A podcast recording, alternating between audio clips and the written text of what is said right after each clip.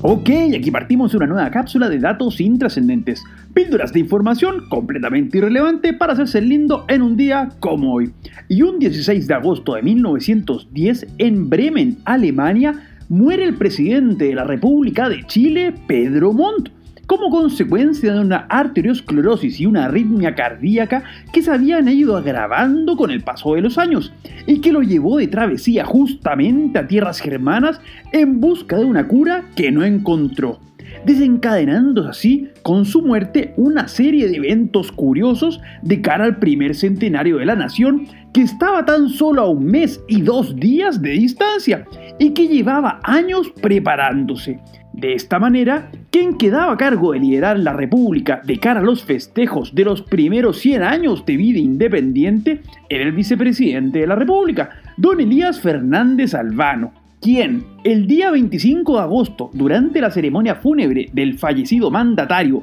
realizada en la Catedral Metropolitana, contrajo un resfrío que derivó en una pulmonía y que acabaría con su vida el 6 de septiembre, dejando a toda la nación estupefacta de cara a un centenario que ahora no tenía nadie que liderara las ceremonias. Por lo que, y en ese tipo de eventos en que pueda afirmarse que la persona ni sabe cómo y por qué termina ahí, el bueno Emiliano Figueroa, en su condición de ministro más antiguo del gabinete de Montt, terminó con la banda presidencial como guaripola del primer centenario, lo cual al parecer le venía bastante bien, por cuanto la personalidad campechana y buena para la jarana se ajustaba perfecto para liderar todo tipo de celebraciones, en donde nuestro Emiliano se lució ganándole incluso una carrera caballos al presidente argentino Figueroa Alcorta, y siendo en definitiva el hombre justo para el momento indicado de liderar la fiesta.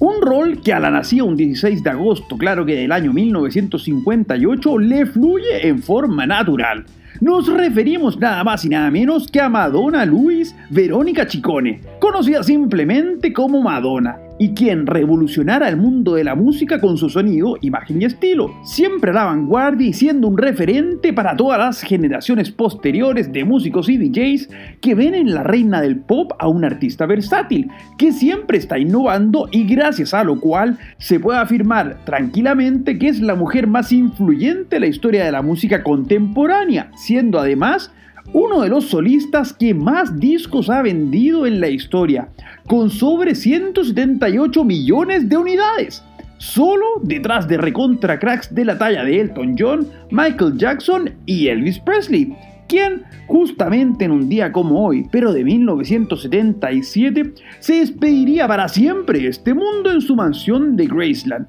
en Memphis, Tennessee, como consecuencia del abuso de las drogas, dejando tras de sí una leyenda que va más allá de su enorme legado musical, por cuanto el bueno de Elvis revolucionó la cultura de la posguerra a partir de su imagen, movimientos y estilos que serían definidos por muchos como el gran integrador, ya que este blanco que cantaba como negro justamente abrió las puertas a muchos ritmos que simplemente no sonaban en las radios por aquel entonces y que eran interpretados por artistas afroamericanos como Little Richard o Al Green.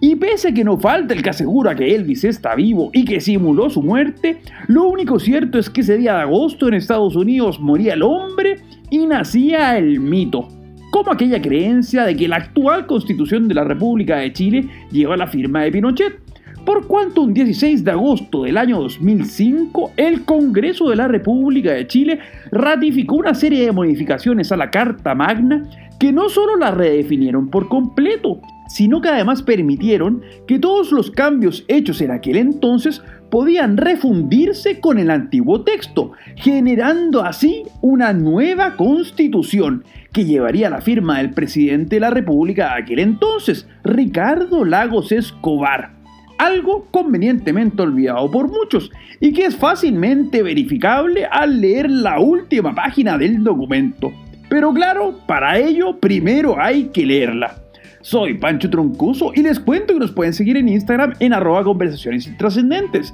Además, no olviden de suscribirse a este podcast si quieren más datos completamente inútiles para cada día. Será hasta mañana con más datos intrascendentes. Thank you.